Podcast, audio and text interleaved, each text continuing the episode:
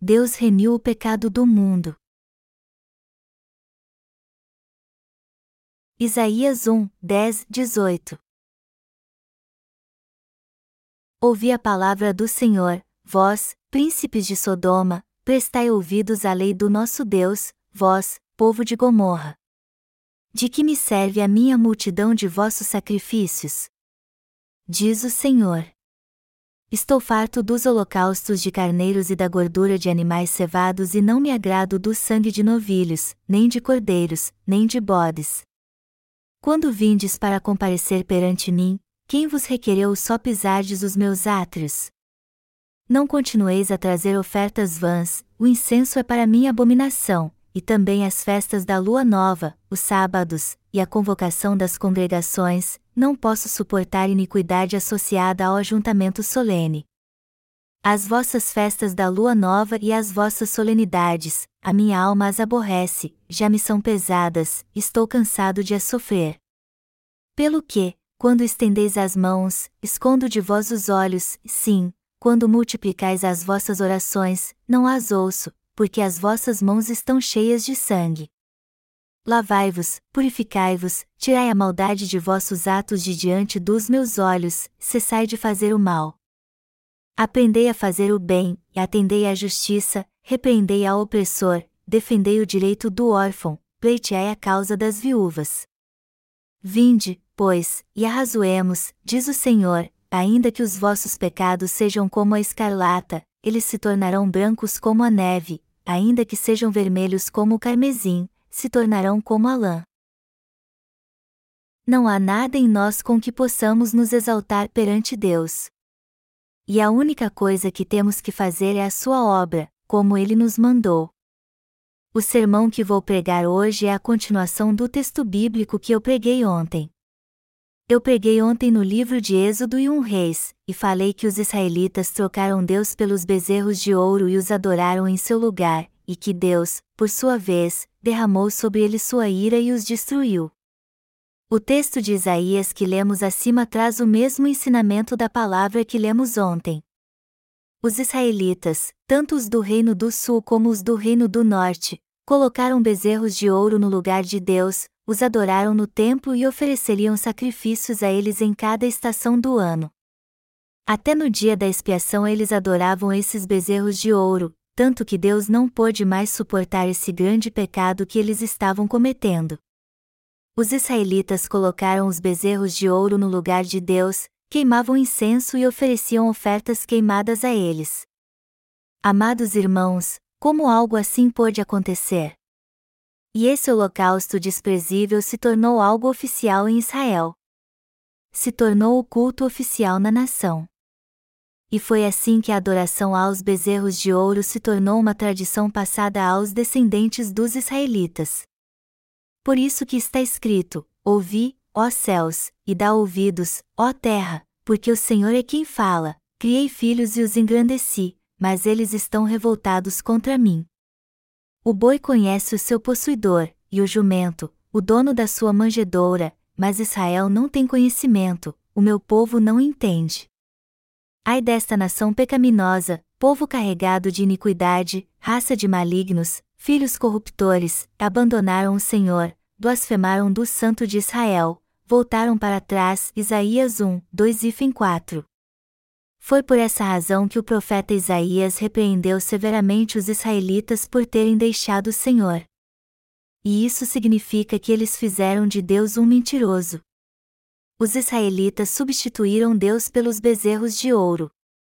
Naqueles dias, eles escolheram sacerdotes para adorar a Deus e aos bezerros de ouro ao mesmo tempo. Então Deus disse: De que me serve a minha multidão de vossos sacrifícios? diz o Senhor. Estou farto dos holocaustos de carneiros e da gordura de animais cevados e não me agrado do sangue de novilhos, nem de cordeiros, nem de bodes. Isaías uma hora e onze minutos. Deus não podia mais aceitar que os israelitas estivessem perante ele, degolassem cordeiros e bodes para o sacrifício, colocassem o sangue nas pontas do altar de ofertas queimadas, cortassem sua carne em pedaços e os queimassem nesse altar. os israelitas teriam tirado os bezerros de ouro se reconhecessem Deus. Mas não fizeram isso. Deus então lhes diz que não pode receber sua adoração, já que eles colocaram os bezerros de ouro no seu lugar para adorá-los.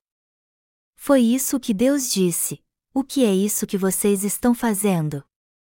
Vocês querem sacrificar aos ídolos e me adorar ao mesmo tempo? Deus não podia tolerar tal coisa. E isso mostra que era muito difícil para Deus aceitar os sacrifícios dos israelitas. Era difícil para Deus suportar isso. Ele não podia mais tolerar as iniquidades dos israelitas porque estavam fazendo o que era mal aos seus olhos nas convocações das congregações. Isaías 1 hora e 13 minutos. Como Deus vivo poderia suportar seu povo Israel, já que o haviam trocado pelos bezerros de ouro e os deuses gentios? Isso mostra sua grande infidelidade e falta de gratidão. Eles estavam zombando de Deus ao cometer esse terrível mal perante ele. Por isso que ele disse que não os ouviria mesmo que eles estendessem as mãos para buscar sua ajuda em oração, pois suas mãos estavam sujas de sangue. Deus disse: Como posso ouvir suas orações se vocês estão fazendo o que é mal?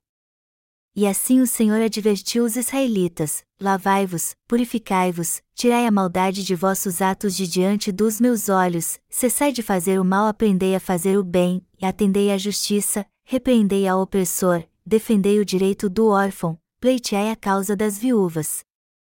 Isaías 1, 16, 17 Deus, contudo, estava disposto a apagar seus pecados. Amados irmãos, vamos ler juntos agora Isaías 1 hora e 18 minutos. Está escrito: Vinde, pois, e arrazoemos, diz o Senhor, ainda que os vossos pecados sejam como a escarlata, eles se tornarão brancos como a neve, ainda que sejam vermelhos como o carmesim, se tornarão como a lã. É isso que Deus está dizendo aqui. Vamos analisar a situação e ver quantos pecados vocês possuem. Vocês cometeram muitos pecados, e o primeiro deles foi substituir a mim, seu Deus, por bezerros de ouro, seu pecado foi não reconhecer a mim, mentir, adorar ídolos e oferecer sacrifícios a eles na minha presença, desobedecer a minha palavra, se rebelar contra seus pais, abusar das viúvas e dos órfãos, e oprimir os pobres e fracos. Por isso que ele disse: Vinde, pois, e arrazoemos. Venham, vamos analisar a situação e ver quantos pecados vocês cometeram contra mim. Mas eu também quero que vocês saibam o quanto eu os amo e quem é seu Deus realmente. Eu quero ser seu Deus e tornar seus pecados, que são vermelhos como o carmesim, brancos como a neve. Então, tragam perante mim seus pecados e vamos resolver isso juntos para que vocês tenham paz comigo. Mas a partir de agora não pequem mais contra mim, para que possamos ter um relacionamento correto. Tragam perante mim seus pecados e os reconheçam, e ponham-os perante mim e vamos resolver isso, começando com o pecado da adoração aos ídolos, de me substituir pelos bezerros de ouro, de me ignorar mais do que os gentios, de zombar de mim, de fazer de mim um mentiroso, de trocar os sacerdotes a seu bel prazer, de oprimir os fracos e necessitados, de mentir e roubar todo tipo de coisas. Eu não posso mais tolerar isso porque desejo dar a vocês a remissão de todos os seus pecados. Eu quero apagar todos eles e torná-los novas criaturas. Eu estou aqui para abençoar vocês. Vamos nos reconciliar agora então. Foi isso que o Senhor disse aos israelitas. Mas isso vale também para todos nós que vivemos hoje em dia e pecamos. É isso que o Senhor está nos dizendo. Até hoje os cristãos têm substituído Deus pelos bezerros de ouro e os adorado para satisfazer seus desejos carnais e isso mostra que eles estão adorando a Deus com objetivos carnais. E não é só isso, pois todos os dias também violam as leis e os mandamentos que o Senhor estabeleceu. No entanto, Ele quer apagar todos os pecados que cometemos. Nosso Senhor veio a este mundo para apagar todos os nossos pecados de uma vez por todas e os tornou brancos como a neve ao ser batizado, derramando seu sangue na cruz e ressuscitando dos mortos. Deus apagou todos os nossos pecados de uma vez por todas. O Pai enviou seu Filho a este mundo, fez com que ele fosse batizado por João Batista e derramasse seu sangue na cruz para apagar todos os nossos pecados. Isso quer dizer então que o Senhor de fato levou sobre si todos os nossos pecados ao ser batizado e condenado a morrer na cruz. Ele levou todos os nossos pecados, inclusive aqueles que cometemos em nossa fraqueza, o pecado de adorar os bezerros de ouro em seu lugar, de roubar, de blasfemar contra seu nome e dizê-lo em vão, os pecados que cometemos nos nossos relacionamentos por causa das nossas fraquezas, os que cometemos contra nossos pais, uns para com os outros e contra nossos amigos, e todos aqueles que surgem em nosso coração e nos levam a ferir as pessoas por causa do ódio. Ao ressuscitar dos mortos, o Senhor salvou a todos que creem nele. Por essa razão, nada agora pode nos impedir de estar na presença de Deus e crer nessa verdade. O Pai enviou seu Filho unigênito a esse mundo e apagou todos os nossos pecados com o Evangelho da água e do Espírito.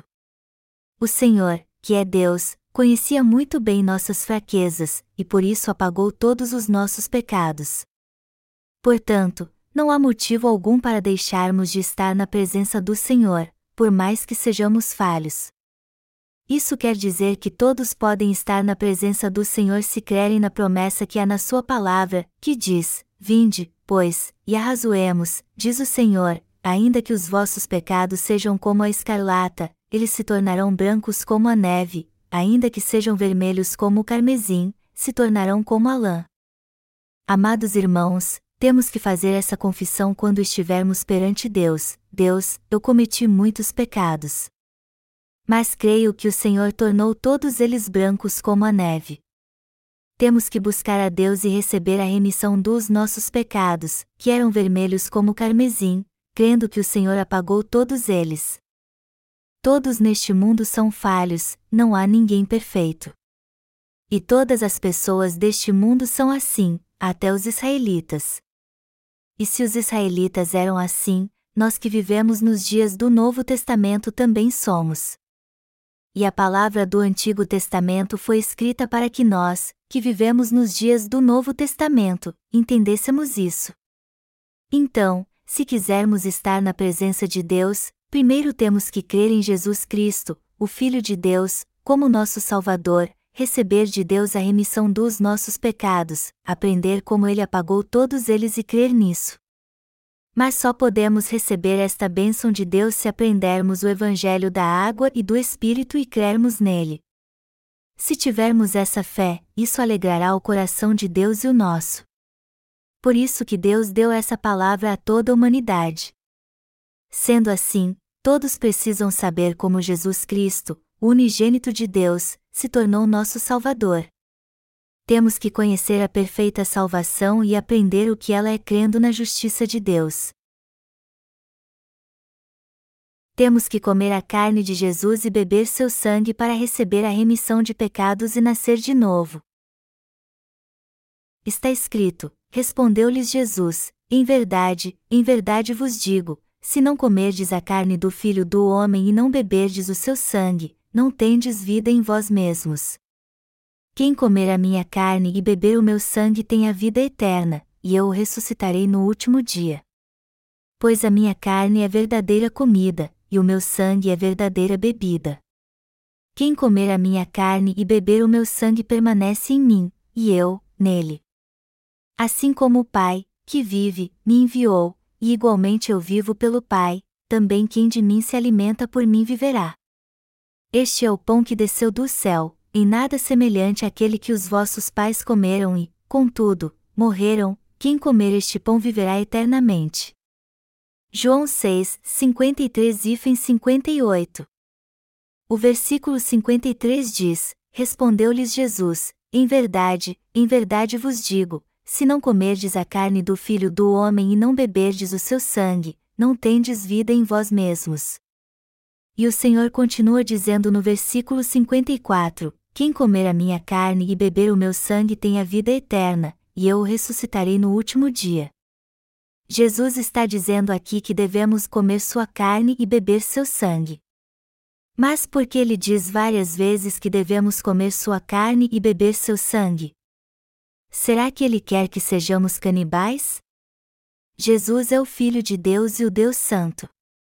Por que então ele nos disse várias vezes que devemos comer sua carne e beber seu sangue?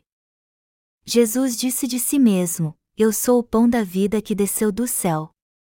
Isso quer dizer que ele veio a este mundo para nos dar o pão da vida, a fim de que tivéssemos uma nova vida ao comê-lo. O que o Senhor está dizendo é que ele veio como o pão da vida para salvar nossa alma que estava morta por causa dos nossos pecados.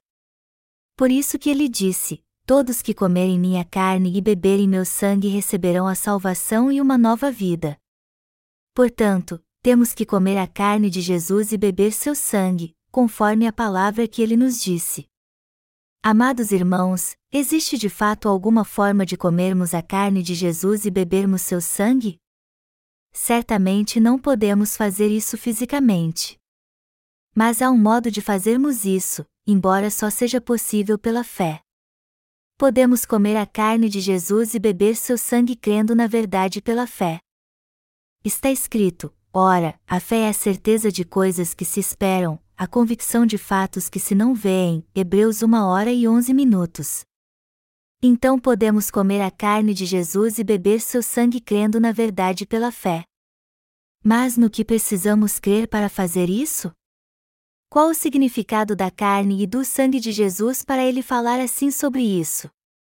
Para comermos a carne de Jesus, temos que entender como ele veio num corpo humano a esse mundo e levou todos os nossos pecados sobre si. Só podemos comer a carne de Jesus e beber seu sangue quando entendermos como ele levou nossos pecados sobre si e apagou todos eles. Temos que comer a carne de Jesus e beber seu sangue pela fé. Vamos ler a palavra em Mateus capítulo 3, dos versículos 13 ao 17. Por esse tempo, dirigiu-se Jesus da Galiléia para o Jordão, a fim de que João o batizasse. Ele, porém, o dissuadia, dizendo: Eu é que preciso ser batizado por ti, e tu vens a mim? Mas Jesus lhe respondeu: Deixa por enquanto, porque, assim, nos convém cumprir toda a justiça. Então, ele o admitiu. Batizado Jesus, saiu logo da água, e eis que se lhe abriram os céus, e viu o Espírito de Deus descendo como pomba, vindo sobre ele. E eis uma voz dos céus, que dizia: este é o meu filho amado, em quem me comprazo. Jesus nasceu num estábulo na cidade de Belém. E setecentos anos antes de ele ter vindo a esse mundo, Deus já havia profetizado por meio do profeta Isaías: Eis que a Virgem conceberá e dará à luz um filho e lhe chamará Emanuel. Isaías 7 horas e 14 minutos. E assim como foi profetizado, Jesus nasceu como homem nesse mundo através do corpo da Virgem Maria. O Filho de Deus se revestiu de um corpo humano para vir a esse mundo como o Salvador do homem, e seu nome era Jesus. O nome Jesus significa Salvador. E a palavra Cristo aponta para o Rei ungido. O nome Jesus Cristo significa que ele nos salvou de todos os nossos pecados ao assumir a função de Rei, profeta e sacerdote. Jesus se vestiu de carne e veio a esse mundo como sumo sacerdote celestial para levar sobre si todos os nossos pecados como o Rei dos Reis. Além disso, ele também veio como profeta para nos mostrar que era nosso verdadeiro Salvador. Foi assim que Jesus veio a esse mundo, e quando fez 30 anos, foi ao encontro de João Batista, que batizava o povo no Rio Jordão. Podemos ver em Mateus 3, 13 e 15 porque Jesus foi batizado por João Batista. Está escrito: Por esse tempo, dirigiu-se Jesus da Galiléia para o Jordão, a fim de que João o batizasse. Ele, porém, o dissuadia, dizendo: Eu é que preciso ser batizado por ti, e tu vens a mim? Mateus 3, 13, 14 João Batista a priori se recusou a batizar Jesus quando ele lhe disse para batizá-lo. Ele já sabia que Jesus era Deus e o Salvador, e que ele mesmo era muito menos comparado a ele. Por isso que, a princípio, João Batista ficou com medo de batizar Jesus e se recusou a fazê-lo. Então Jesus respondeu e lhe diz em Mateus 3 horas e 15 minutos: Deixa por enquanto, porque, assim, nos convém cumprir toda a justiça. Então, ele o admitiu. Deixa por enquanto. Essa é uma frase pequena e simples, mas traz uma ordem divina de Deus. Jesus disse a João Batista: Porque, assim, nos convém cumprir toda a justiça. Jesus disse que aquilo tinha que ser feito para que se cumprisse toda a justiça de Deus, e ele estava se referindo à razão de ter vindo a esse mundo e sido batizado por ele. Isso quer dizer que Jesus foi batizado por João Batista para cumprir toda a justiça de Deus. Mateus 1 hora e 21 minutos afirma que Jesus Cristo veio a esse mundo para salvar seu povo dos seus pecados. Amados irmãos, todos nesse mundo foram feitos conforme a imagem de Deus. E todos nós fomos criados para desfrutar da vida eterna.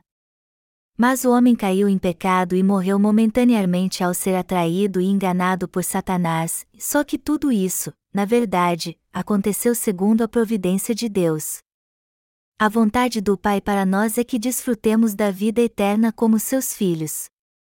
Jesus Cristo, o Filho de Deus, veio a esse mundo segundo a vontade do Pai para cumprir esse plano. Sendo assim, nós receberemos a remissão de pecados se conhecermos a obra da justiça que Jesus Cristo realizou. Em Mateus 3 horas e 15 minutos, toda justiça se refere a todas as obras da justiça. O que é a obra da justiça então? Ele se refere ao batismo que Jesus recebeu de João Batista para levar sobre si os pecados do mundo. Hoje em dia costumamos dizer que recebemos o batismo nas águas, o batismo financeiro, o batismo de fogo. Mas batismo significa algo derramado sobre o corpo de alguém. Muito tempo atrás, nós não tínhamos um sistema de esgoto como temos hoje.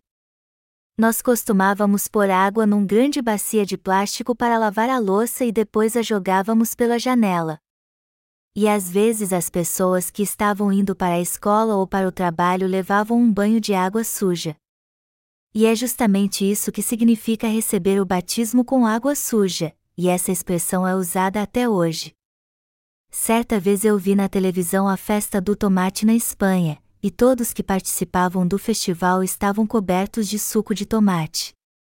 Em outras palavras, eles foram batizados com suco de tomate. Portanto, o batismo significa ter todo o corpo coberto com alguma coisa. Por que então Jesus foi batizado por João Batista? Para cumprir a justiça de Deus. Ou seja, Jesus recebeu o batismo de João Batista por levar sobre si os pecados do mundo. Mas por que ele levou os pecados do mundo sobre si? Vamos entender bem isso. João Batista foi escolhido como servo de Deus. E Deus o enviou para passar todos os pecados do homem para Jesus. Melhor dizendo, ele foi enviado para batizar Jesus. João Batista foi aquele que Deus escolheu para enviar a este mundo como o representante de toda a humanidade. Ele foi o representante da humanidade enviado para passar todos os pecados do mundo para Jesus batizando-o podemos ver no Antigo Testamento que somente os descendentes de Arão podiam ser sumos sacerdotes, e que era o sumo sacerdote que representava todo o povo de Israel quando passava todos os seus pecados anuais para o bode emissário no dia da expiação. Levítico 16, 20, 22. João Batista, do mesmo modo, foi escolhido como o representante de toda a humanidade para passar seus pecados para Jesus. Essa verdade está descrita de modo bem claro no Evangelho de Mateus capítulos 11, dos versículos 11 ao 14, que diz: Em verdade vos digo, entre os nascidos de mulher, ninguém apareceu maior do que João Batista, mas o menor no reino dos céus é maior do que ele. Desde os dias de João Batista até agora, o reino dos céus é tomado por esforço, e os que se esforçam se apoderam dele porque todos os profetas e a lei profetizaram até João. E, se o quereis reconhecer, ele mesmo é Elias, que estava para vir. Mas Deus também prometeu enviar seu filho num corpo carnal como nosso Salvador. E ele de fato o enviou para apagar os pecados do homem como havia prometido, Jesus Cristo foi enviado pelo próprio Deus, como ele prometeu. Deus enviou seu Filho a esse mundo para que ele levasse sobre si todos os pecados do homem ao ser batizado por João Batista. Então Jesus foi batizado por João Batista. E vemos em Mateus 3, 15, 16 Jesus sendo batizado por ele, como está escrito: Deixa por enquanto, porque, assim, nos convém cumprir toda a justiça. Então, ele o admitiu. Batizado Jesus, saiu logo da água, Mateus 3, 15, 16. Jesus foi batizado por João Batista, o representante da humanidade, e isso significa que ele levou sobre si todos os nossos pecados ao receber esse batismo. Deus estabeleceu no Antigo Testamento a lei do sumo sacerdote, onde ele passava os pecados anuais de todos os israelitas para o bode emissário impondo as mãos sobre ele. E foi por causa dessa lei que Jesus pôde levar sobre si todos os pecados do homem de uma vez por todas ao ser batizado por livre e espontânea vontade por João Batista. E isso significa que, ao receber esse batismo de João, Jesus levou sobre si os pecados de todos nesse mundo, os pecados de todos que irão nascer no futuro e os pecados de todos os 6,5 bilhões de pessoas que vivem nesse planeta atualmente. Jesus levou todos os pecados do amanhã, os pecados de dez anos atrás, os pecados de cem anos no futuro, e todos os pecados até que esse mundo acabe. Ele foi batizado por João Batista para levar os pecados que todos, sem exceção, cometerão até o fim desse mundo. Jesus foi batizado no Rio Jordão por João Batista para levar sobre si todos os nossos pecados de uma vez por todas.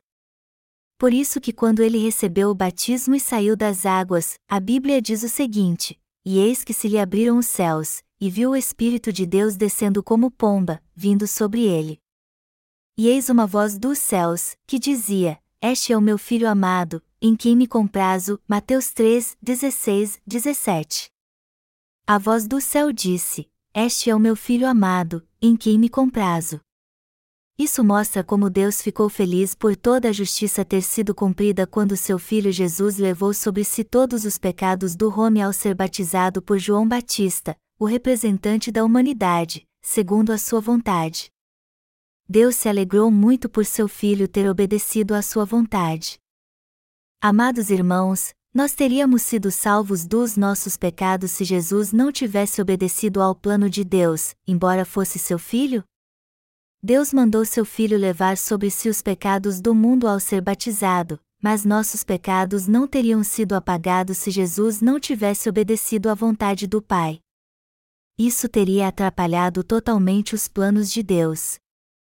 Mas ele se agradou quando seu Filho Jesus Cristo veio a este mundo e foi batizado para levar sobre si todos os pecados do homem e obedecer à sua palavra. Por isso que a voz do céu disse: Este é o meu Filho amado, em quem me comprazo. Em outras palavras, isso significa que Jesus, o Filho de Deus, foi batizado por João Batista e levou de uma vez por todos os pecados que nós, seres humanos, cometemos ao longo de toda a nossa vida. Vamos usar uma pessoa de Cristo como exemplo para explicar essa verdade. Todos os pecados já foram passados para Jesus, todos os pecados desde o momento em que alguém é formado no ventre de sua mãe, desde que ele nasce, desde o berço, até seu último fôlego de vida e quando ele vai para o túmulo. Muitas pessoas nascem e morrem nessa terra, mas o Senhor levou sobre si os pecados de todas elas ao longo de toda a sua vida quando foi batizado por João Batista no Rio Jordão. Amados irmãos, essa terra um dia vai passar. Mas o Senhor fará novos céus e nova terra e fará com que nós, que recebemos a remissão de pecados crendo no Evangelho da água e do Espírito, vivamos aqui. Então, temos que comer a carne de Jesus pela fé, crendo no batismo que ele recebeu. Mas com que fé podemos comer a carne de Jesus? Crendo que ele levou sobre si todos os nossos pecados ao ser batizado. Nós pecamos e sempre cometeremos muitos pecados perante Deus, mas nosso Senhor foi batizado por João Batista para levar sobre si todos esses pecados. Nossos pecados foram passados para o corpo de Jesus quando ele foi batizado. Jesus foi batizado por João Batista para levar sobre si todos os nossos pecados. Deixe-me explicar essa verdade por outro ângulo. Vamos supor que eu sou João Batista, Jesus é esse microfone, e esse lenço são os pecados do mundo. Naquela ocasião, João Batista estava no Rio Jordão e impôs as mãos sobre Jesus Cristo, assim como estou impondo as mãos sobre esse microfone agora. Aí então, todos os nossos pecados foram passados para Jesus Cristo pelas mãos de João Batista, assim como estou passando este lenço para o microfone agora com minhas mãos. Foi assim que todos os nossos pecados, todos os pecados do homem, foram passados para Jesus Cristo pela imposição de mãos de João Batista. Amados irmãos, vocês creem nisso? Nós comemos a carne de Jesus e bebemos seu sangue quando cremos na verdade do Evangelho da água e do Espírito. Jesus disse que só podemos ter vida se comermos sua carne e bebermos seu sangue. Portanto, nós que cremos nisso podemos comer a carne de Jesus e beber seu sangue. Todos podem comer a carne de Jesus pela fé. Deus diz no texto bíblico deste capítulo: Vinde, pois, e arrazoemos, diz o Senhor, ainda que os vossos pecados sejam como a escarlata, eles se tornarão brancos como a neve, ainda que sejam vermelhos como o carmesim, se tornarão como a lã. Isaías 1 hora e 18 minutos. Deus só pôde dizer isso porque nosso Senhor levou todos os pecados do homem quando foi batizado, inclusive todos os meus e os seus pecados, até aqueles que cometermos até morrermos. Nosso Senhor nos deu a verdadeira salvação. Nossos pecados foram gravados na tábua do nosso coração, Jeremias 17 horas e 1 minuto, e todos estes pecados foram passados para Jesus por João Batista, nosso representante escolhido por Deus. Temos que comer a carne de Jesus crendo nisso, e assim passar todos os nossos pecados para Ele. Depois de receber nossos pecados ao ser batizado, Jesus os levou à cruz. Vamos ler João 1 hora e 29 minutos agora. No dia seguinte, viu João a Jesus, que vinha para ele, e disse: Eis o Cordeiro de Deus, que tira o pecado do mundo. No dia seguinte, ou seja, um dia após o batismo de Jesus, João Batista ouviu vindo em sua direção e disse: Eis o Cordeiro de Deus, que tira o pecado do mundo. Há muitos homens com o nome de João nas Escrituras. Mas quem batizou Jesus foi João Batista. E além de batizá-lo, João também deu testemunho dele. Um dia após batizar Jesus, João Batista ouviu vindo em sua direção e disse: Eis o Cordeiro de Deus, que tira o pecado do mundo. João 1 hora e 29 minutos. Jesus já tinha recebido sobre si os pecados do mundo quando foi batizado. Mas como foi que Jesus tirou os pecados do mundo? Sendo batizado por João Batista. Por isso que João Batista olhou para Jesus e testificou que ele era o Cordeiro de Deus que tirou o pecado do mundo. Isso significa então que todos os nossos pecados já foram passados para Jesus. Você e eu sabemos disso. Há um hino que diz assim: que o mundo célebre, o Senhor chegou. Que a terra receba seu rei, como diz a letra desse hino. Jesus veio a esse mundo e levou sobre si todos os nossos pecados de uma vez por todas ao ser batizado, os pecados que cometemos aqui, que cometemos em nosso coração, os pecados que realmente cometemos, os pecados que vêm desde a nossa concepção, e os pecados que cometeremos até falecermos e irmos para o túmulo. Essa é a prova que nos dá a palavra de que os pecados do mundo foram passados para Jesus. João Batista testificou: Eis o Cordeiro de Deus, que tira o pecado do mundo. João 1 hora e 29 minutos. Os pecados do mundo aqui se referem a todos os pecados que o homem vem cometendo desde que Deus o criou até aqueles que ele cometerá até o fim do mundo.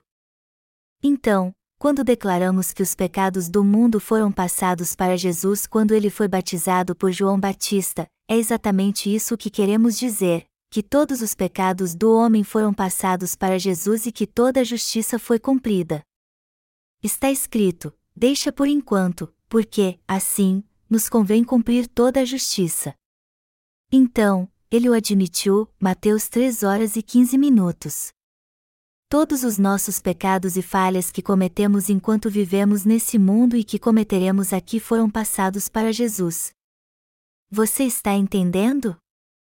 Amados irmãos, nós pecaremos novamente amanhã, não é? Nós vamos ou não pecar amanhã? Claro que vamos.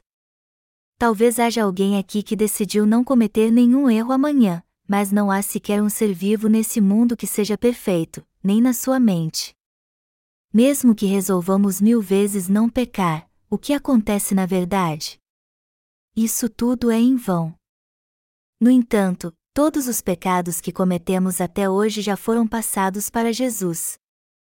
Por isso que o reconhecemos como o Salvador do homem. Então, já que cremos em Jesus, temos que crer em sua carne também. Temos que crer que, ao ser batizado, Jesus recebeu em seu corpo todos os pecados das pessoas desse mundo de uma vez por todas, os levou à cruz, derramando seu sangue e morrendo sobre ela, dizendo: Está consumado. João 19 horas e 30 minutos. Devemos crer que Jesus se tornou nosso Salvador quando ressuscitou dos mortos ao terceiro dia. Essa é a fé que nos leva a comer sua carne e a beber seu sangue. Enquanto Jesus estava nesse mundo, ele disse que todo aquele que comesse sua carne e bebesse seu sangue teria a vida eterna. Amados irmãos, vocês irão para o inferno se não crerem no Evangelho da água e do Espírito, por mais que frequentem a igreja regularmente. Seu coração se sente oprimido quando há pecado nele. Vocês não podem estar na presença de Deus se ainda têm pecado, pois sua alma está em trevas e até quando oram, Deus não lhes responde. E também não conseguem orar a Deus com confiança. Mas por que isso acontece? Porque seus pecados os afastam de Deus. Sendo assim, vocês precisam crer que Jesus levou sobre si todos os seus pecados de uma vez por todas ao ser batizado por João Batista, e apagou todos os pecados do mundo ao dizer: Está consumado temos que crer na carne e no sangue de Jesus. Temos que entender que ele levou todos os nossos pecados ao ser batizado e com seu precioso sangue, e também entregou sua vida na cruz por nós e nos deu uma nova vida. Então, quando cremos no Evangelho da água e do Espírito, recebemos a vida eterna e a remissão de pecados ao mesmo tempo. Assim, passamos a ter a vida eterna, por mais que sejamos falhos. Somos muito gratos a Deus por ter nos dado a remissão de pecados. E por crermos na carne e no sangue de Jesus, não temos mais pecado porque somos filhos de Deus, embora ainda sejamos falhos em muitos aspectos. Nós temos seguido o Deus Santo pela fé crendo no Evangelho da água e do Espírito. O seguimos crendo também no Senhor, que nos salvou com sua carne e seu sangue e essa é a razão de sermos ainda mais gratos em nossa vida. Por isso que Deus disse: Vinde, pois, e arrazoemos, diz o Senhor, ainda que os vossos pecados sejam como a escarlata, eles se tornarão brancos como a neve. Ainda que sejam vermelhos como o carmesim, se tornarão como a lã, Isaías 1 hora e 18 minutos. O Senhor diz aqui: ainda que sejam vermelhos como o carmesim, se tornarão como a lã, e isso quer dizer que ele apagou todos os nossos pecados com sua carne e seu sangue. Os israelitas substituíram Deus pelos bezerros de ouro e os adoraram como seu Deus, mas Deus diz que apagou até esses pecados. E esse texto bíblico também pode ser aplicado assim: Deus está dizendo que quer discutir conosco sobre o quanto pecamos e ver se os pecados que cometemos são maiores ou menores do que todos aqueles que ele remiu. Amados irmãos, o Senhor apagou todos os nossos pecados de uma vez por todas. O livro de Romanos também trata desse assunto. Vamos ler agora o livro de Romanos. Romanos 5, 12, 17 afirma: Portanto, assim como por um só homem entrou o pecado no mundo, e pelo pecado, a morte, assim também a morte passou a todos os homens, porque todos pecaram porque até ao regime da lei havia pecado no mundo, mas o pecado não é levado em conta quando não há lei. Entretanto, reinou a morte desde Adão até Moisés, mesmo sobre aqueles que não pecaram à semelhança da transgressão de Adão, o qual prefigurava aquele que havia de vir.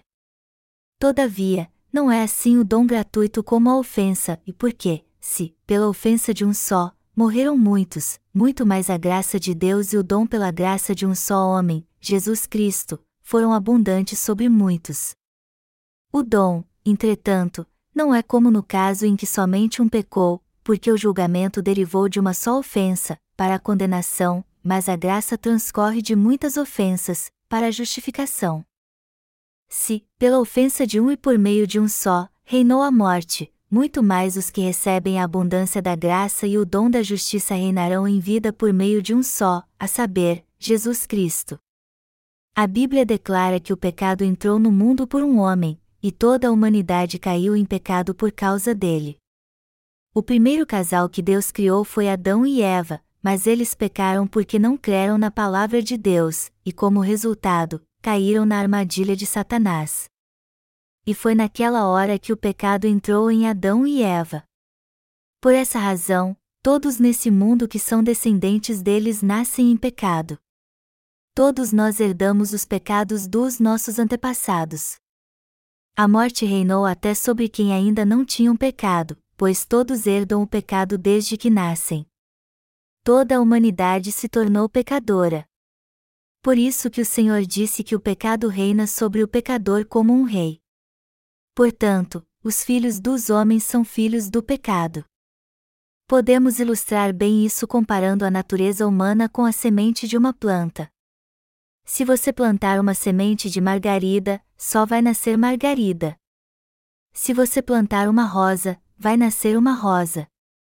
Assim como a semente morre, germina e depois se torna uma flor ou fruto. Adão, o primeiro homem, pecou e todos os seus descendentes a partir daí passaram a nascer em pecado.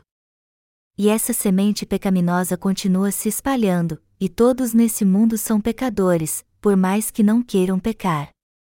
Como o salário do pecado é a morte, o juízo veio sobre toda a humanidade, já que a lei de Deus tem que julgar o pecado por isso que ela afirma que a morte reina sobre o homem como um rei. O pecado estava no coração do homem antes mesmo de Deus dar a lei aos israelitas e a todo ser humano. Só que ele não considerava o pecado como tal antes de conhecer a lei de Deus. Mesmo assim, o pecado foi passado a todos e, por essa razão, a morte veio sobre nós. Embora todos sejam pecadores por causa de um homem, Adão, todos se tornam justos por um homem também, Jesus, pois ele nos salvou quando veio a esse mundo ao levar todos os nossos pecados sobre si de uma vez por todas, sendo batizado por João Batista, crucificado e ressuscitando dos mortos. Isso quer dizer que todos os pecados do homem foram apagados porque foram passados para Jesus Cristo, e ele pagou o preço por todos eles ao ser batizado e derramando seu sangue. Adão passou o pecado a todos os seus descendentes, mas Jesus veio a esse mundo e se tornou nosso Salvador sendo batizado, morrendo na cruz e ressuscitando dos mortos. Foi assim que ele apagou todos os nossos pecados.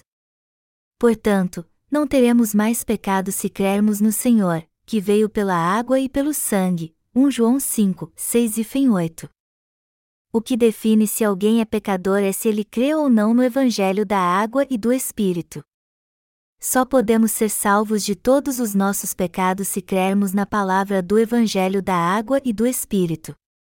Jesus Cristo é o tema central da palavra e do Evangelho, ele veio a esse mundo e cumpriu a obra da justiça apagando todos os pecados sendo batizado por João Batista, levando esses pecados à cruz e ressuscitando dos mortos. E nos tornamos justos crendo na obra da justiça que Jesus realizou para nos dar a salvação, assim como recebemos a remissão de pecados crendo que Ele apagou todos os nossos pecados e nos tornou mais alvo que a neve e o algodão. O plano de Deus era apagar os pecados do homem através do seu Filho. E o Filho de Deus veio a esse mundo segundo a vontade do Pai e se tornou nosso Salvador ao realizar essa obra da justiça, para apagar todos os nossos pecados levando-os sobre si ao ser batizado, crucificado e ressuscitando dos mortos. Deus enviou seu Filho a esse mundo e apagou todos os nossos pecados de uma vez por todas pelo Evangelho da água e do Espírito para salvar toda a humanidade. E quando cremos nisso é que nos tornamos justos. Todo aquele que crê nesse caminho para a salvação é purificado de todos os seus pecados de uma vez por todas. Apesar de sermos falhos, todos os nossos pecados são remidos quando cremos na salvação de Jesus Cristo nós não temos mais pecado. Essa é a bênção da remissão de pecados que Jesus nos deu. E nós a recebemos crendo nessa verdade de coração, e nem precisamos pagar por isso. Temos apenas que aceitar essa verdade da salvação com gratidão e pela fé assim: Deus, não há nada de bom em mim, mas eu creio que tu enviaste teu filho a esse mundo para pagar todos os meus pecados por amor a mim. E tu passaste todos os meus pecados para ele, tu condenaste teu filho levando-o a morrer na cruz por mim, e tu nos salvaste, a nós que cremos que ressuscitaste teu filho. Eu sou falho, mas creio em ti, meu Deus, e sou muito grato a ti. Eu aceito o Evangelho da água e do Espírito em meu coração. Não posso fazer nada sem ti, meu Deus.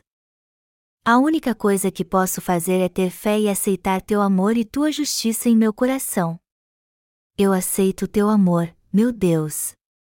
Obrigado, Deus. Amados irmãos, nós aceitamos o dom da salvação que Deus nos deu confessando assim nossa fé. E temos a fé que nos leva a receber a salvação quando aceitamos o Evangelho da água e do Espírito. Não envergonhe aquele que muito tem lhe dado. Vamos supor que alguém queria nos dar um presente muito valioso. Mas é certo alguém receber um presente e achar que tem que pagar por ele? Isso seria uma total falta de respeito com a pessoa que nos presenteasse.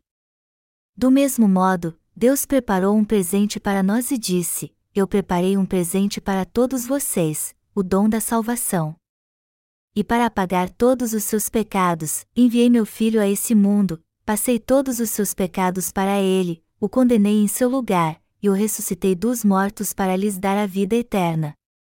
Meu filho levou todos os seus pecados sobre si e os apagou ao ser condenado por eles. Ele é a garantia que todos os seus pecados foram remidos. Eu lhes dei o dom da salvação e apaguei todos os seus pecados através do meu filho recebam esse domingo. Já que Deus nos disse isso, temos que dizer: sim, Senhor. Obrigado. Somos muito gratos a Ti, crendo nisso com ações de graças e sendo obedientes. Assim Ele se agradará de nós que cremos na Sua palavra. Nosso relacionamento com Deus foi abalado por causa dos pecados que se interpunham entre nós e Ele até hoje, mas esse relacionamento é restaurado quando aceitamos o dom da salvação que ele nos dá. Temos que crer no Evangelho da água e do Espírito para derrubar essa barreira que nos separa de Deus. Ele nos fez seus filhos. Depois de passar por esse mundo, o ser humano morre, mas nós viveremos mesmo após a morte, eternamente ao lado de Deus no seu reino. Este é o propósito de Deus em nos salvar. O dom da salvação que Deus nos deu é diferente do que aquele que herdamos de Adão. Toda a humanidade herdou o pecado de Adão e, por isso, continuará pecando até morrer. No entanto, o Senhor apagou todos os nossos pecados de uma vez por todas ao ser batizado e derramando seu sangue. Percebemos como somos pecadores quando entendemos a lei de Deus. Se alguém tentar ser justo guardando a lei, ele viverá sempre pedindo perdão a Deus quando pecar, mesmo após orar para ele perdoar seus pecados. Desde que nascemos até morrermos não deixamos de pecar, e o pecado sempre nos oprime. Mas podemos receber a remissão de pecados de uma vez por todas se aceitarmos de coração do dom da salvação de Deus, pelo qual ele apagou todos os nossos pecados através do seu Filho. O homem pecará até morrer, mas o Senhor já apagou todos os nossos pecados de uma vez por todas com o Evangelho da água e do Espírito. Então, se aceitarmos de coração o dom da salvação que Deus nos deu através do seu Filho, seremos salvos de uma vez por todas e gozaremos eternamente desta salvação. Nossos pecados sempre nos oprimem, mas Deus faz com que a bênção da salvação que Ele nos deu traga sempre refrigério àqueles que creem. E isso faz uma grande diferença. Não sofríamos quando éramos pecadores? Não vivíamos sempre sofrendo? Sim, de fato sofríamos sempre. Mas o que aconteceu quando aceitamos o Evangelho da água e do Espírito de coração? Passamos a desfrutar da salvação a todo momento. A maior notícia desse mundo e a mais feliz é que o Senhor apagou todos os nossos pecados. E o fato de Jesus ter cumprido toda a justiça ao ser batizado por João Batista não é uma questão de escolha para nós. Ao contrário, o Evangelho da água e do Espírito é a verdade que devemos crer sem duvidar. O Senhor apontou para si mesmo e disse: Eu sou o caminho, e a verdade, e a vida, ninguém vem ao Pai senão por mim. João 14 horas e 6 minutos. Só podemos receber a remissão de pecados e ir para o reino de Deus pela fé na justiça de Jesus. O Evangelho da água e do Espírito é a verdade da salvação para toda a humanidade. Jesus veio a esse mundo e nos salvou sendo batizado por João Batista, crucificado e ressuscitando dos mortos. O Evangelho da água e do Espírito é a verdade eterna da salvação. É a verdade que por toda a eternidade não mudará. A Bíblia diz que aquele que é salvo pela fé recebe uma nova vida. Jesus veio a esse mundo e se tornou nosso Salvador ao ser batizado por João Batista, crucificado e ressuscitando dos mortos. Agora, todo aquele que reconhece o Evangelho da água e do Espírito e aceita esta salvação de coração é salvo de todos os seus pecados. Você também pode receber e desfrutar da remissão de pecados e da vida eterna se crer que todos os seus pecados foram passados para Jesus, e que ele levou todos eles ao se batizado e condenado na cruz por nós. Hoje, todos que recebem a verdadeira remissão de pecados pela justiça de Jesus viverão para sempre, como está escrito: quem comer este pão viverá eternamente. João 6 horas e 58 minutos. E Jesus também diz: Quem comer a minha carne e beber o meu sangue tem a vida eterna, e eu o ressuscitarei no último dia. João 6 horas e 54 minutos nosso corpo e nossa alma morrerão, mas um dia viverão novamente. Aquele que crê no Evangelho da água e do Espírito já recebeu a vida eterna. E esta é a maior de todas as bênçãos. Alguns anos atrás, um dos cantores mais famosos da Coreia morreu subitamente de um ataque do coração. Quando vi a notícia na TV, seus parentes e amigos estavam muito tristes com sua morte. E também ficamos tristes quando vimos sua dor. A relação que eles tinham deve ter sido linda enquanto ele estava vivo, e eles estavam chorando justamente por causa da sua morte. Quem morre não pode dizer mais nada, e não há alegria na morte. Está escrito: E, assim como aos homens está ordenado morrerem uma só vez, vindo, depois disto, o juízo. Hebreus 9 horas e 27 minutos. Todos nascem nesse mundo apenas uma vez, são condenados por seus pecados e vão para o inferno quando não recebem a remissão de pecados por não conhecerem o Evangelho da água e do Espírito. Enquanto há vida, há esperança de conhecer o Evangelho da água e do Espírito, mas quem morre sem a salvação não tem mais esperança. Se alguém não recebe a remissão de pecados e vive com pecado no coração, melhor dizendo, se ele morrer sem receber a salvação dada por Deus, com certeza será lançado no fogo que nunca se apaga. Alguém assim sofrerá por toda a eternidade no inferno. E isso não é algo inventado pelo homem, mas a verdade imutável. Então, quando alguém morre nesse mundo, é normal que seus parentes sofram com sua morte. É muito triste quando alguém morre sem a salvação por não ter recebido a remissão de pecados quando estava vivo. Quando alguém morre, sua família chora bastante. Pouco antes de este cantor famoso morrer, seu pai também havia morrido de um ataque do coração. Ele herdou os genes de seu pai e teve que passar por duas cirurgias devido a problemas no coração. Ele já tinha lançado três álbuns como cantor e até que tinha feito um relativo sucesso. Suas músicas chegaram à parada de sucessos, mas ele agora está morto. Portanto, não há esperança para quem está morto. Veja como é lindo estar vivo. Estar vivo é algo fabuloso. Quem está vivo pode sorrir alegremente e saber o que é sentir alegria, raiva, dor e felicidade. Há um ditado que diz que os mortos não falam, e de fato ninguém pode dizer mais nada depois que morre. Depois que alguém morre, seu corpo começa a feder tanto que seu corpo tem que ser enterrado logo. Ninguém pode falar com alguém que morreu ou se reconciliar com ele, por mais que queira. Ninguém pode fazer nada por quem já morreu. E não adianta chorar pelo morto. A letra de uma música diz assim: há um túmulo na montanha, e até o canto dos pássaros ali é triste. Uma pessoa que alguém amava muito morreu e foi enterrada na montanha. Quando aquele que amava ia à montanha visitar seu túmulo, não havia ninguém ali senão os pássaros que vinham cantar. Mas até a canção dos pássaros parecia triste para ele, pois seu coração estava enlutado. Por outro lado, é algo abençoador e lindo receber a vida eterna. E mais lindo ainda é saber que viveremos para sempre. Amados irmãos, o simples fato de estarmos vivos é algo maravilhoso. Eu não quero que vocês sejam pessimistas em sua vida. A vida se torna algo lindo depois que recebemos uma nova vida crendo no Evangelho da água e do Espírito, não é verdade? Por mais que fiquem deprimidos, jamais pensem em cometer suicídio. Nós viveremos em meio à esplendorosa glória de Deus graças à justiça do nosso Senhor.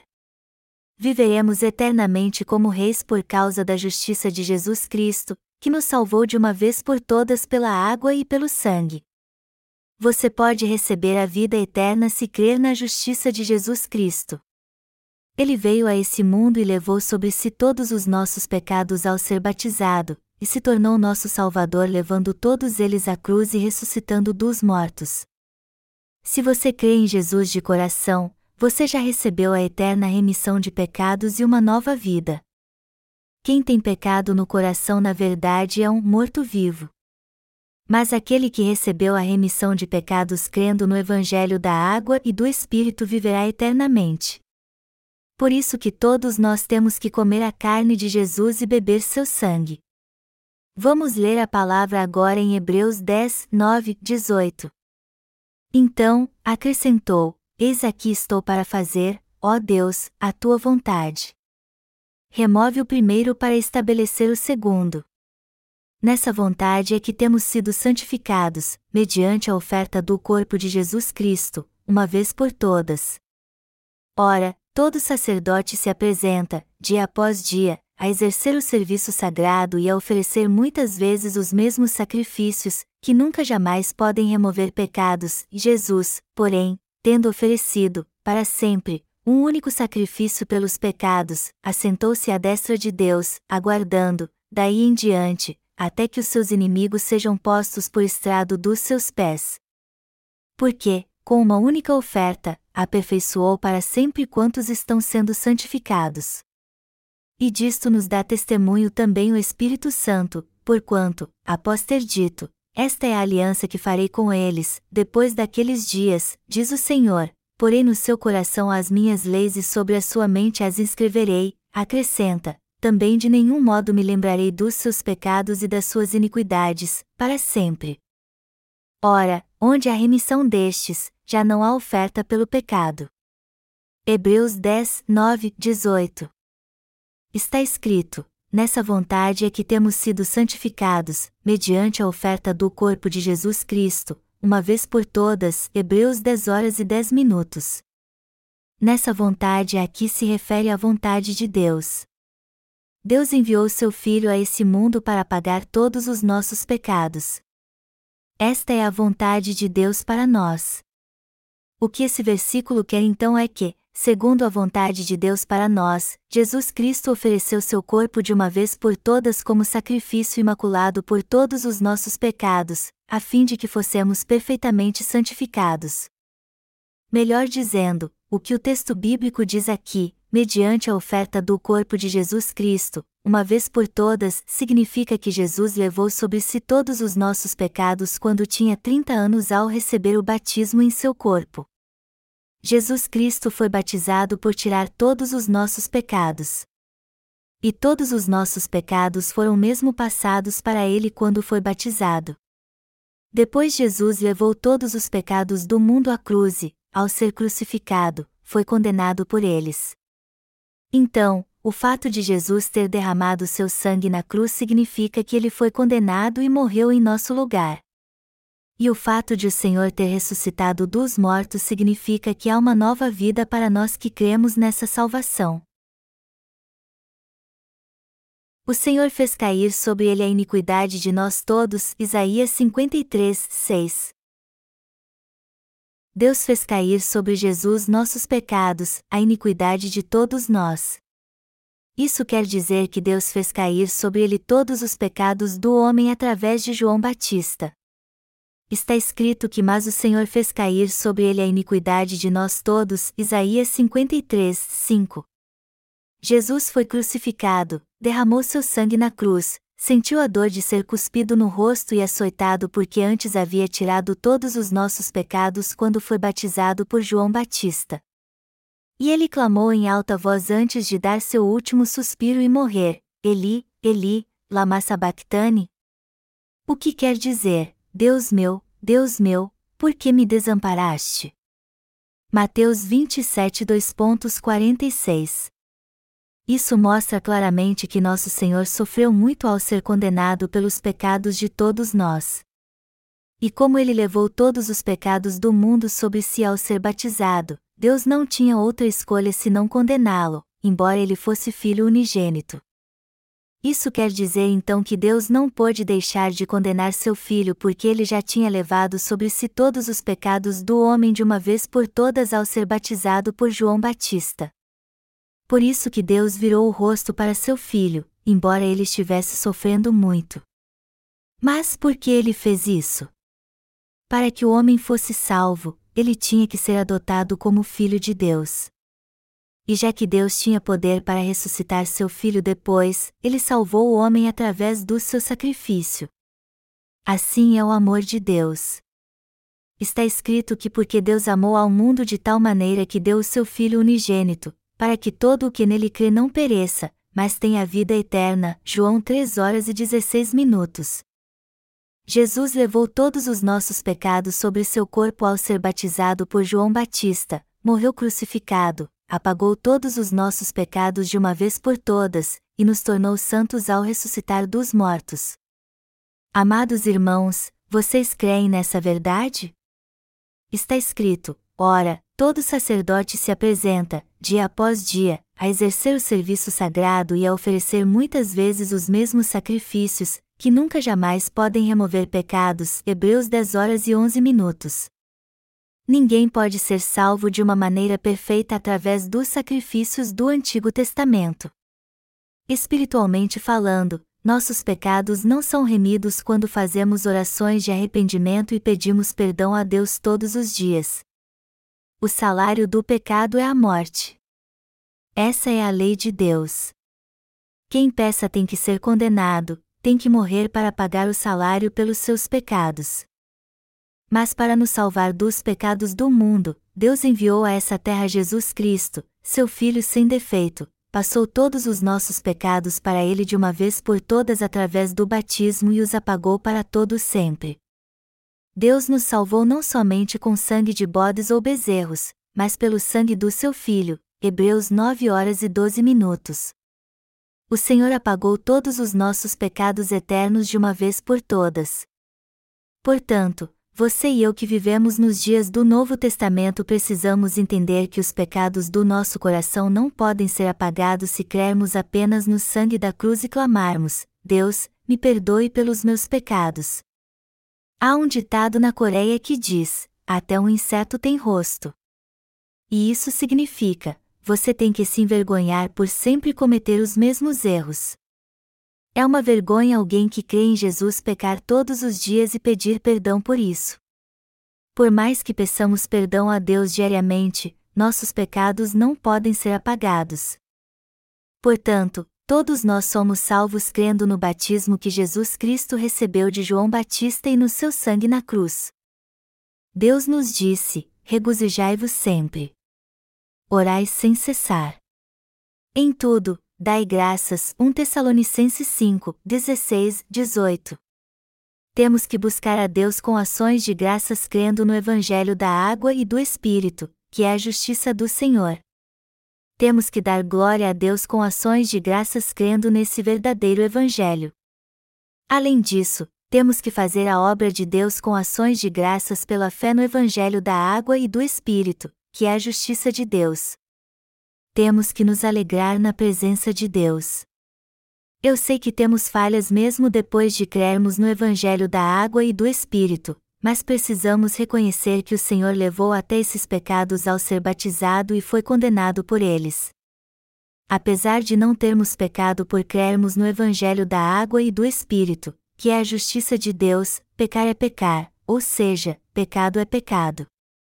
Portanto, temos que reconhecer nossos pecados e ir ao Rio Jordão, onde Jesus foi batizado por João Batista, sempre que reconhecermos que pecamos temos que fazer isso para confirmar que todos os nossos pecados já foram passados para Jesus quando ele foi batizado por João Batista no Rio Jordão.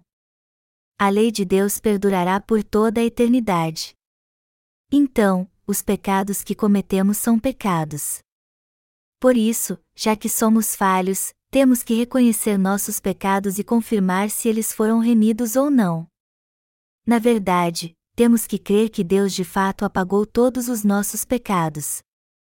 Ao dizer, deixa por enquanto, porque, assim, nos convém cumprir toda a justiça, Jesus foi batizado por João Batista e apagou todos os nossos pecados para nos dar toda a justiça. Portanto, não temos mais pecado quando cremos nessa verdade.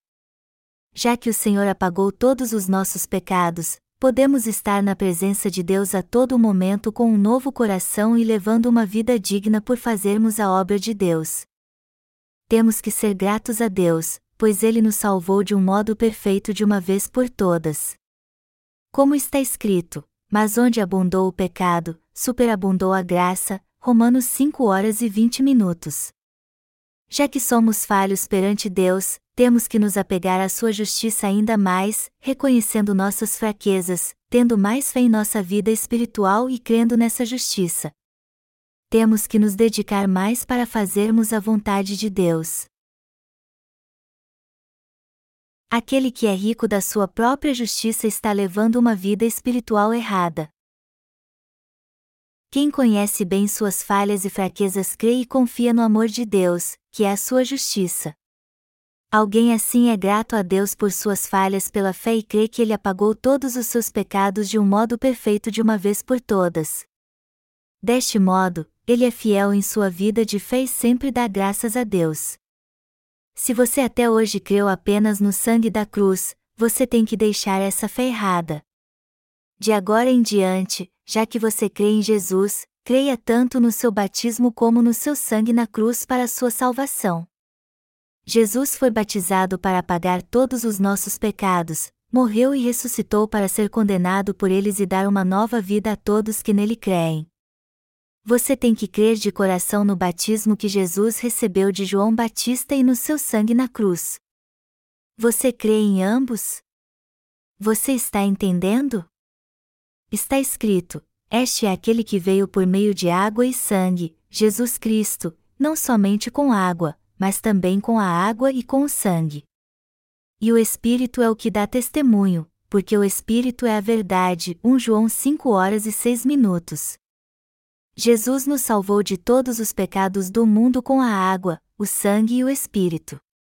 E hoje recebemos a remissão de pecados crendo de coração no Evangelho da água e do Espírito. Agora podemos comer a carne de Jesus e beber seu sangue crendo nessa verdade. É triste ver como muitos hoje em dia só creem no sangue de Jesus derramado na cruz. É uma tolice chorar e clamar todos os dias sem saber que Jesus já levou sobre si todos os nossos pecados ao ser batizado. Os que fazem isso só seguem seus desejos carnais. Espiritualmente falando, eles acabam adorando os bezerros de ouro, e por isso não podem receber a bênção da remissão de pecados em seu coração. Sendo assim, também não podem ser gratos ao Senhor. Mas o que diz a Bíblia sobre a maneira que Deus tratou dos nossos pecados? A Bíblia diz: não nos trata segundo os nossos pecados, nem nos retribui consoante as nossas iniquidades. Pois quanto o céu se alteia acima da terra, assim é grande a sua misericórdia para com os que o temem. Quanto dista o Oriente do Ocidente, assim afasta de nós as nossas transgressões. Salmos 103.2.10 12. Também está escrito: Jesus, porém, tendo oferecido, para sempre, um único sacrifício pelos pecados, assentou-se à destra de Deus, aguardando, daí em diante, até que os seus inimigos sejam postos por estrado dos seus pés. Porque, com uma única oferta, aperfeiçoou para sempre quantos estão sendo santificados. Hebreus 10, 12, 14. O Senhor nos tornou ou não perfeitos, nós que cremos no Evangelho da água e do Espírito? Jesus levou todos os nossos pecados sobre si de um modo perfeito e de uma vez por todas ao ser batizado, e apagou todos eles derramando seu sangue. Deus já apagou todos os nossos pecados ou não? Sim, ele de fato apagou todos os nossos pecados. Por isso que o Deus Trino é também o Deus de misericórdia para nós. Ele é o Deus Santo, o Deus de amor, o Deus da bondade, o Deus justo, o Deus da justiça. Foi assim que o Senhor nos salvou dos pecados do mundo. Não obstante, por mais que cresçamos no Senhor por toda a eternidade, nossos pecados não poderiam ser apagados se ele não tivesse levado-os sobre si ao ser batizado. Por mais que o Senhor morresse na cruz mil vezes, o que isso teria a ver com nossos pecados? Deus é justo, e isso significa que ele é reto significa que o Senhor levou sobre si todos os nossos pecados ao ser batizado por João Batista, o representante da humanidade, e morreu na cruz para apagar todos eles. Significa também que ele se tornou nosso Salvador ao morrer e ressuscitar dos mortos. Você tem que crer na justiça do Senhor, que é justo. Mas não deve crer nele de qualquer jeito, pois o amor de Deus não é como sua imaginação temos que conhecer o Evangelho da água e do Espírito. Temos que entender que o Senhor apagou todos os nossos pecados com o Evangelho da água e do Espírito. E temos que crer que o Senhor apagou todos eles com o Evangelho da água e do Espírito. Precisamos ser gratos a Deus pela fé.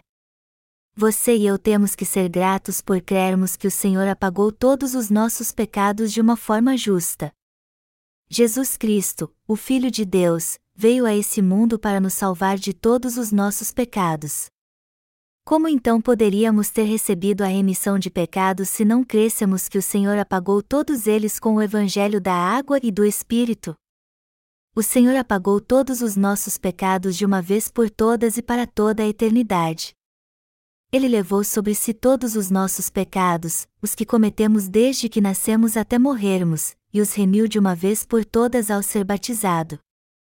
Ele se tornou nosso Salvador ao ser crucificado, e então ressuscitou dos mortos para sempre. Você crê nisso? Eu creio no amor de Deus e na sua justiça, creio mesmo. Por isso que sou feliz. E ser feliz e grato é realmente algo maravilhoso. Está escrito na palavra, e disto nos dá testemunho também o Espírito Santo, Porquanto, após ter dito, esta é a aliança que farei com eles, depois daqueles dias, diz o Senhor, porei no seu coração as minhas leis e sobre a sua mente as inscreverei. Hebreus 10, 15, 16. Todos nós temos coração e mente. E neles temos o testemunho da palavra de como nossos pecados foram apagados. Precisamos entender isso então e crer de coração precisamos que entender na mente e no coração que temos pecado, mas que todos eles foram passados para Jesus quando ele foi batizado. O batismo de Jesus foi um elemento indispensável para cumprir a justiça de Deus. Por essa razão, se não a conhecermos, não poderemos crer em Jesus de modo correto, pois não saberemos o que é a salvação realmente. Alguns acham que não precisamos entender bem, pois só temos que crer. Mas crer em Jesus de qualquer jeito, sem conhecer a verdade, não é a verdadeira fé. Na verdade, isso é uma fé supersticiosa, e não a verdadeira fé. A verdadeira fé se baseia apenas na verdade. Por isso que o Senhor disse: E conhecereis a verdade, e a verdade vos libertará. João 8 horas e 32 minutos. O que esse versículo quer dizer é que devemos conhecer a verdade do Evangelho da água e do Espírito. Então, se entendermos o Evangelho da água e do Espírito com nosso coração e a nossa mente, e crermos nele, também saberemos que todos os nossos pecados foram apagados e creremos nisso. Você está entendendo? Você crê nesse verdadeiro Evangelho? Quando conhecemos a verdade do Evangelho da água e do Espírito e cremos nela baseados na Palavra de Deus, essa verdade fica bem entendida em nossa mente e coração. Está escrito, acrescenta, também de nenhum modo me lembrarei dos seus pecados e das suas iniquidades, para sempre. Ora, onde há remissão destes, já não há oferta pelo pecado. Hebreus 10, 17, 18. Já que Jesus Cristo apagou todos os nossos pecados de uma vez por todas, precisamos dar alguma oferta para expiá-los. Não precisamos dar mais nenhuma oferta pelo pecado. Então, todos nesse mundo que crerem não terão mais pecado. Jesus apagou todos os pecados desse mundo, mas as pessoas têm pecado no coração porque não creem nisso. Elas estão sendo enganadas pelo diabo. Por isso que vivem sofrendo e agoniadas. O Senhor apagou todos os nossos pecados, e assim nos fez viver gratos e felizes. E sempre teremos Sua ajuda e Suas bênçãos em nossa vida quando orarmos a Ele. Eu creio em Ti, Senhor. Não precisamos dizer mais nada. A única coisa que temos a fazer é dar testemunho do Evangelho da água e do Espírito.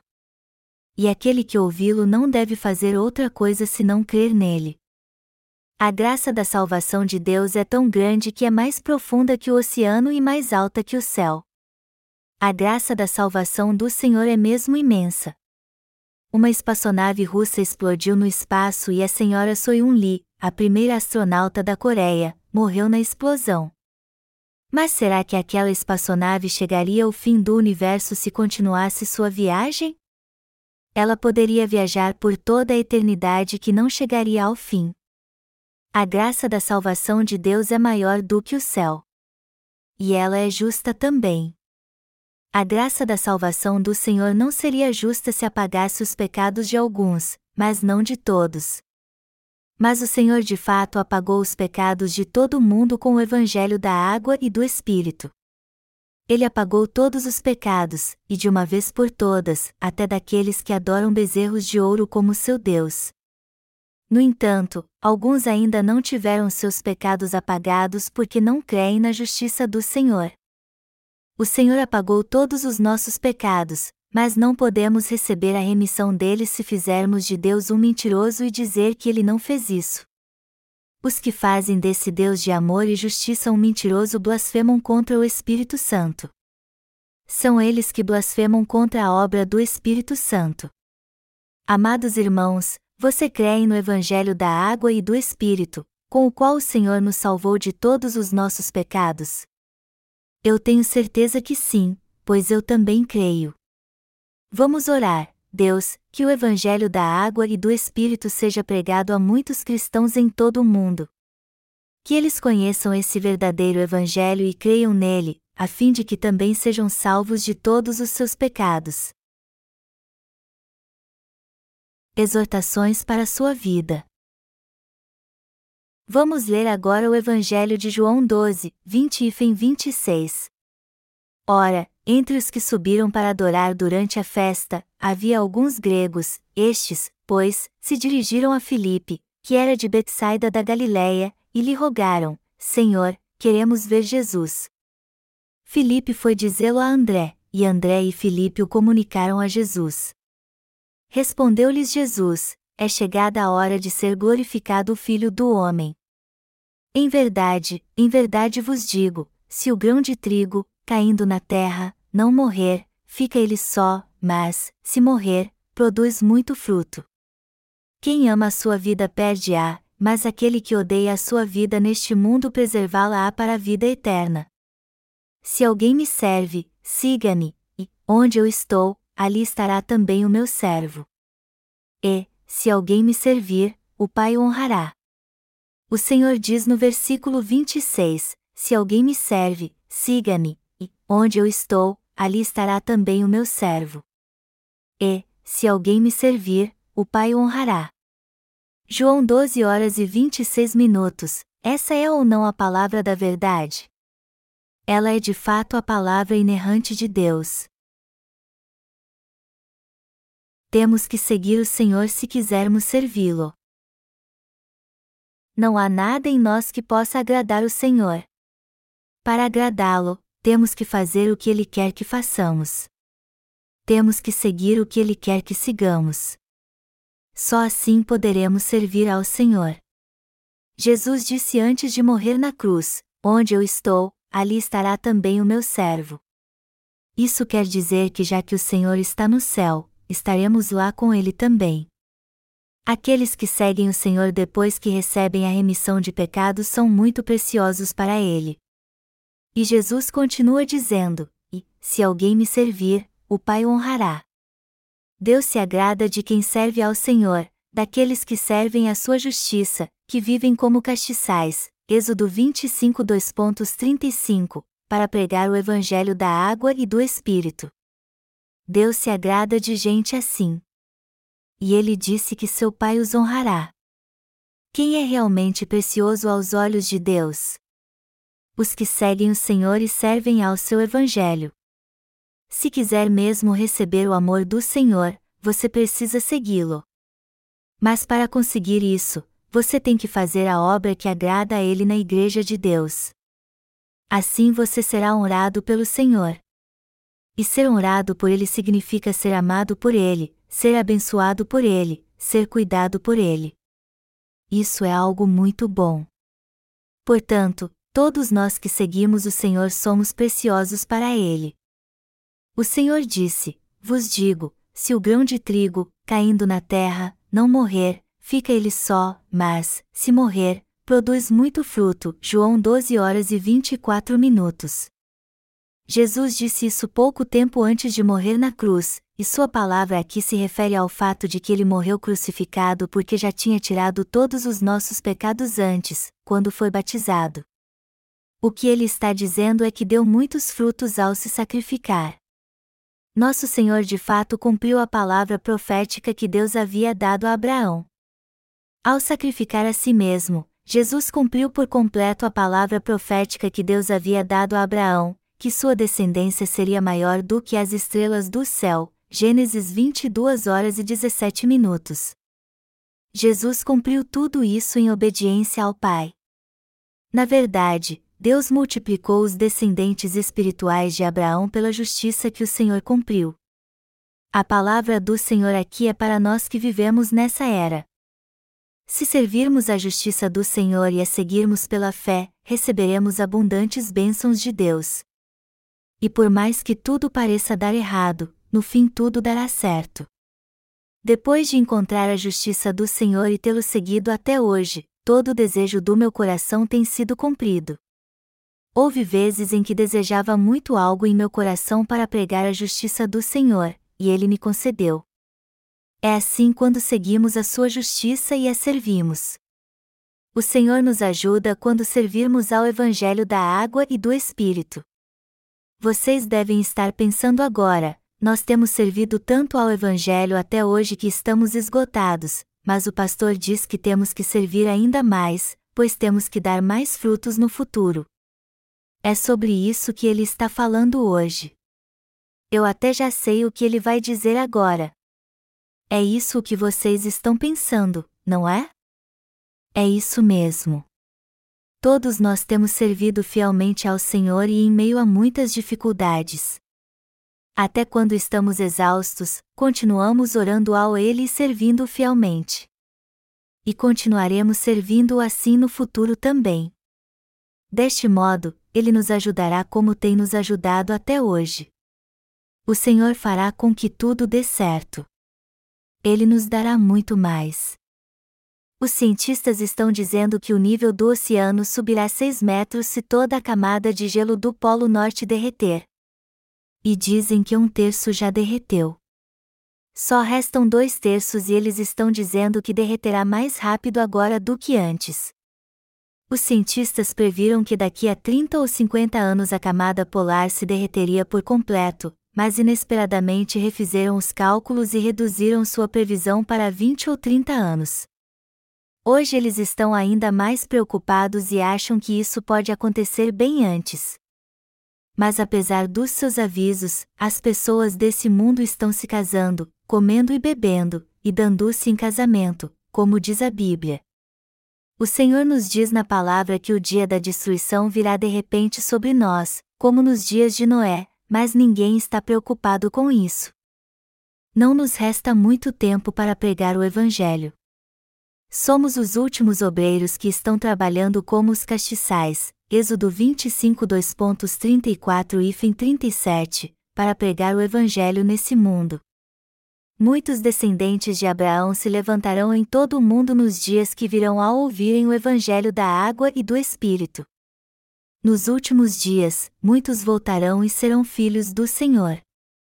Vocês estão exaustos, não estão? Já que vocês se sentem tão exaustos quando servem ao Evangelho, às vezes eu penso em aprender a medicina tradicional coreana para tratá-los com remédios homeopáticos. Eu sofri muito com uma úlcera e por 10 anos tomei remédios alopáticos. Só que não me sentia bem tomando esses remédios que o médico me receitou, pois parecia que estava mastigando areia quando comia. Eu me sentia muito mal quando comia e isso me dava uma fraqueza. Então pedi a Deus que me ajudasse, e ele ouviu minha oração. Eu me sinto muito melhor agora porque um membro aqui da igreja fez um remédio homeopático com folhas que encontrou na montanha e me deu. Eu tenho tomado-o desde então e tem feito muito bem ao meu estômago. Hoje eu não fico cansado nem quando prego duas horas. Eu posso até pregar mais de três horas agora. Posso pregar até mais de dez horas. Posso pregar por mais de 10 horas, até vocês cochilarem. Parece que sempre que temos um problema físico, Deus nos dá o remédio correto para isso. O pastor Alin Lee, que está aqui hoje, teve um problema de indigestão tão sério que o impedia de se alimentar direito, e até de fazer a obra de Deus. Mas agora, depois de tomar o remédio homeopático, ele está melhor e já pode fazer a obra de Deus. Nossos ancestrais usaram remédios homeopáticos por muito tempo, mas hoje em dia fazemos pouco caso deles e não os usamos mais. Porém, depois que tomei esse remédio, minha digestão melhorou tanto que agora me sinto mais forte e até mais magro, pois perdi muita gordura da barriga. Vocês que estão um pouco gordinhos estão muito interessados no que estou dizendo, não estão? É verdade. O remédio trata da indigestão e dá mais vitalidade. Quem não tem problema com indigestão não precisa, mas quem sobre com esse problema tem que tomar esse remédio. Se você que tem problema de indigestão, tome esse remédio homeopático e ele vai ajudar a resolver o problema, pois não causa efeitos colaterais, dá vitalidade e ainda ajuda a transpirar. As mulheres adoram também porque dizem que faz muito bem para a pele. Enfim, quem não tem problema de indigestão não precisar tomar esse remédio, mas quem tem problemas com isso não pode deixar de tomá-lo. Eu creio que Deus nos dá os remédios que precisamos e tudo mais para servirmos bem ao Evangelho. Esse mundo está indo em direção ao seu fim na mesma velocidade que pregamos o Evangelho da água e do Espírito. A fome e a escassez de alimento já alcançaram níveis extremos no mundo. Daqui a dois ou três anos, uma onda terrível abalará as fontes mundiais de alimento. O período do cavalo negro virá com toda a força. Haverá tragédias irreversíveis na Terra quando chegar a era do cavalo amarelo. Nesse período a vida será um inferno. Quando isso acontecer, as tragédias naturais serão devastadoras e um ditador extraordinário surgirá e terá poder supremo. E já estamos vivendo um período de fome. Como diz a Bíblia, nesse tempo um punhado de farinha será algo caríssimo. Muitos fatores contribuirão para que o fim do mundo aconteça de repente. Não haverá alimento, o nível do mar aumentará, tempestades devastadoras ocorrerão em toda a terra, terremotos e outros desastres naturais acontecerão com frequência, e epidemias incontroláveis se espalharão por todos os lugares. E nas catástrofes naturais que acontecerão, o sol perderá sua força ou ficará muito forte. Então o coração das pessoas desse mundo ficará ainda mais corrompido e imundo. Diversos assassinatos ocorrerão todos os dias. E como alguém poderá continuar vivendo nesse mundo quando isso acontecer? É assim que ele será destruído. Como nos dias de Noé, a destruição virá de repente. Noé construiu a arca como Deus ordenou e nela entrou antes de começar o dilúvio. Mas o sol nascia e se punha todos os dias antes disso, até que finalmente veio o dilúvio. Enfim, quando o dia da destruição chegou, Deus disse a Noé para entrar na arca primeiro, e depois todos os animais em pares. Só depois Deus fechou a porta da arca. E quando a porta foi fechada, raios e trovões se ouviram, e começou a chover de repente, uma chuva que durou quarenta dias. Fora as criaturas que havia na arca de Noé, Deus destruiu todo ser vivo fora dela, sem exceção. Assim será a destruição desse mundo muito em breve, só que dessa vez será com fogo. Eu raramente prego sobre esses assuntos. Eu já falei claramente sobre isso quando preguei no livro de Apocalipse alguns anos atrás. Por isso que não prego mais sobre isso agora. Eu evito ouvir ou falar sobre isso porque é algo que nos deixa deprimidos. O que estou tentando dizer é que o fim do mundo virá mais rápido se fizermos a obra e servirmos a esse Evangelho um pouco mais. Deus com certeza nos abençoa quando servirmos ao Evangelho. Alguns dos jovens aqui estão preocupados se vão conseguir se casar ou não. Todos vocês vão se casar sim. Vamos servir o Evangelho da água e do Espírito. O Senhor disse que o Pai honrará aqueles que o servirem já que está escrito que o justo viverá por fé, Romanos 1 hora e 17 minutos, se servirmos ao Senhor e ao Evangelho, tudo em nós será abençoado, inclusive nosso coração, nosso corpo, nossa família, nossa casa, etc. No entanto, se alguém ainda não nasceu de novo e não serve ao Senhor, ele certamente morrerá. E isso não é algo que estou dizendo de mim mesmo o Senhor disse que estaria com aqueles que o servissem fielmente. Ele disse que o Pai honraria os que o servissem. Por isso que queremos viver para servir o Senhor. Vocês estão entendendo bem isso? Eu sou muito grato a Deus. Aleluia!